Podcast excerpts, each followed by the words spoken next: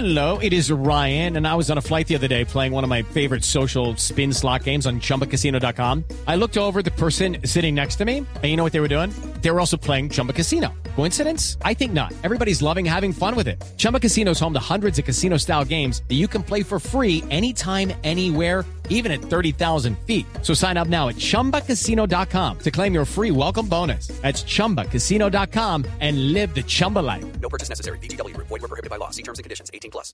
Y vamos con los 90 años de la masacre de las bananeras. A ver, Oscar, estamos en el Caribe inmenso. Cuando Seis. yo, cuando yo le menciono la masacre de las bananeras, ¿a usted qué se le viene a la cabeza? el hecho histórico que definió la suerte del país, porque sabe que ocurrió ese 6 de diciembre de 1928, hace 90 años, ocurrió la masacre de las bananeras. Pero ese episodio, ese, ese hecho histórico originó después el famoso debate de Gaitán. Gaitán en el Congreso de la República, donde señala las responsabilidades que hubo del Estado colombiano para que ocurriera la masacre de las bananeras. Ese hecho histórico marcó la historia del país. Y precisamente por eso quisimos hoy, aquí en Mañanas Blue, contarles a ustedes a través de una crónica preparada por Sebastián Nora lo que significó y qué fue lo que sucedió con la masacre de las bananeras. La huelga grande estalló. Los cultivos se quedaron a medias. La fruta se pasó en las cepas y los trenes de 120 vagones se pararon en los ramales. Los obreros ociosos desbordaron los pueblos. Así relató Gabo en 100 años de soledad el inicio de la gran huelga de trabajadores de la zona bananera que inició el 12 de noviembre de 1928 y terminó brutalmente sofocada en Ciénaga a manos del ejército el 6 de diciembre a la 1 y 30 de la madrugada. No voy a patillar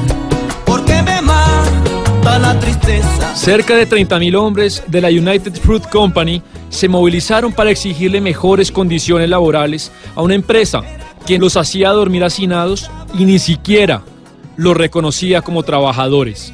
El 5 de diciembre por la noche, el corazón de la huelga llegó a la estación de tren de Ciénaga. La fuerza pública apareció para disolverla a las buenas o a las malas. La ley marcial facultaba al ejército para asumir funciones de árbitro de la controversia, pero no se hizo ninguna tentativa de conciliación. Israel Arturo González, sobreviviente de la masacre, le relató esas horas a su hijo. hubo intervención de la fuerza pública en las calles. Mi papá me decía que había mucha zozobra y mucho miedo. Con decreto en mano, el general Carlos Cortés Vargas, comandante de las fuerzas del Magdalena, les dio cinco minutos para desalojar la estación. Señoras y señores, tienen cinco minutos para retirarse. Ellos no aceptaron, los mandaron a desalojar y no, ellos dijeron, le- les habían dicho, les regalamos cinco minutos para que desalojen. Eh, Los líderes en el momento dijeron, no, tome esos cinco minutos, tiempo transcurrido después del cual, en unas ametralladoras que me dice mi papá que le había dicho a la gente, que disparó y misericordiosamente durante unos cinco minutos, dice el relato. Ismael Lara, quien salió vivo de la estación, había de recordar toda su vida el sonido de las balas. Así se lo contó a su nieto. Dice mi abuelo que se oían, cómo, cómo zumbaban, eh, eh, como habían unos rieles de línea y habían vagones ahí que eran de, de hierro. Dice mi abuelo que zumbaba el- el- el- lo que era el proyectil, pe- pegaba y hacía sonidos. O sea, no era solo el, el- el sonido de la, de la- de la- digamos, de las ametralladoras. El relato de Gabo en 100 años de soledad casi que permite sentir el pánico de los trabajadores. El capitán dio la orden de fuego y 14 nidos de ametralladoras le respondieron en el acto. Los sobrevivientes, en vez de tirarse al piso, trataron de volver a la plazoleta. Y el pánico dio entonces un coletazo de dragón. Y los mandó en una oleada compacta contra la otra oleada compacta que se movía en sentido contrario, despedida por el otro coletazo de dragón de la calle opuesta, donde también las ametralladoras disparaban sin tregua.